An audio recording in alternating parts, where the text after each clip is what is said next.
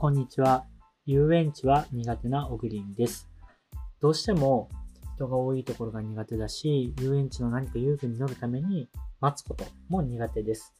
加えて僕高所恐怖症なんですね。なんで、まあ、遊園地とかよく行くと高い乗り物に乗ろうよっていう感じになるケースがまあ多いのかなと思うんですけど、そうなるとちょっと僕かなり苦痛っていうか辛いんで、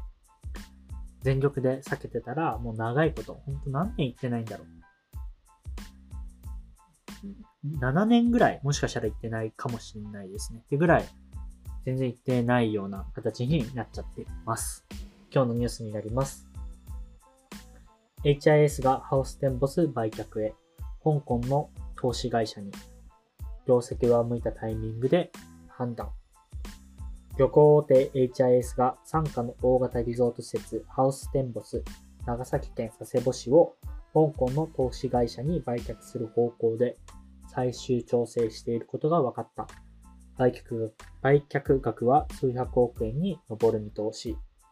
HIS はコロナ禍で業績が悪化しており、売却で資金を確保するとのことです。まあ、旅行業界、全体的にコロナの影響を受け大打撃だったとは思うんですが、HIS 単体としては、えー、上向き傾向にある中での、まあ、今回の売却決断、まあ、むしろ上向き傾向だからこそ、えー、今キャッシュ化して、本業っていうか、まあ、一番のメイン事業である旅行のところの、まあ、経営基盤に資金を当てるのか、まあそういうような意思決定なのかなというふうに思います。えっと、ハウステンボスの株のうち66.7%を HIS が持ってるらしいんですけど、その大半を売却して、えっと、また残る株主である九州電力、JR 九州など地元企業5社も売却する方向とのことです。まあ、ハウステンボスは投資会社の傘下としてしっかりと営業は続けられるそうなんですけど、僕個人としては、あの、まあ、HIS の判断をとやかくは言えないのは前提な上で、まあ、悲しい売却だなというふうに思います。で悲しい理由もやっぱり国内の、まあ、この大手エンタメ施設ですよね。が、海外資本、外資資本の参加になってしまうっていうのが、うん、なんとも悲しくて、やっぱり、まあ、海外のインバウンド需要とかももちろんあるんですけど、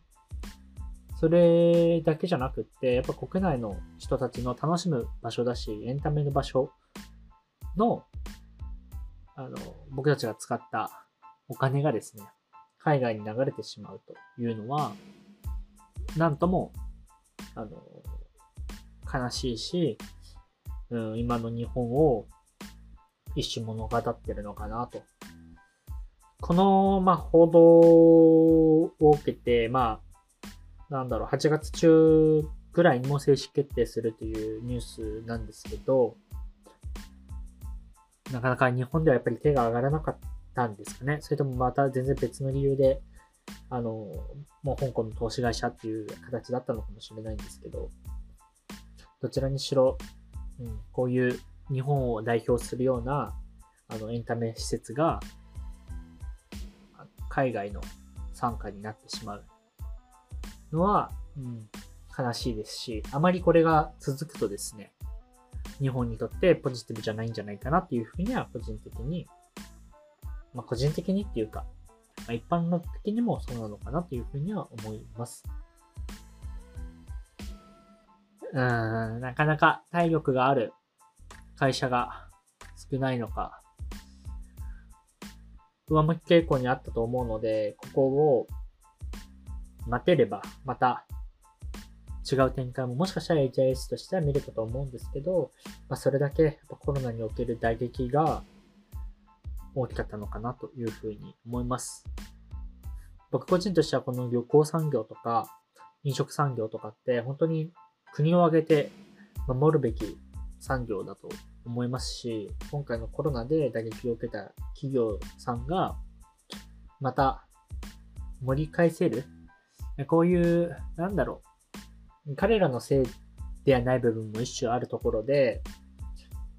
日本の大切な資産を失っていくっていうのはとても残念なことだと思うので、また改めてコロナ増えてますけど、そこでの対応っていうのは本当に重要だし、これでまたさらにこういう産業の方々が苦しい状況になると、まこういった事例も含め増えてくる可能性もあるので、それは5年後、10年後、20年後、30年後の日本にとって本当に大きなマイナスになるんじゃないかなと、かなりあのネガティブなニュースなように僕はあの今回のこのハウステンボス売却を受け止めました。今日のニュースは以上になります。また明日お会いしましょう。では。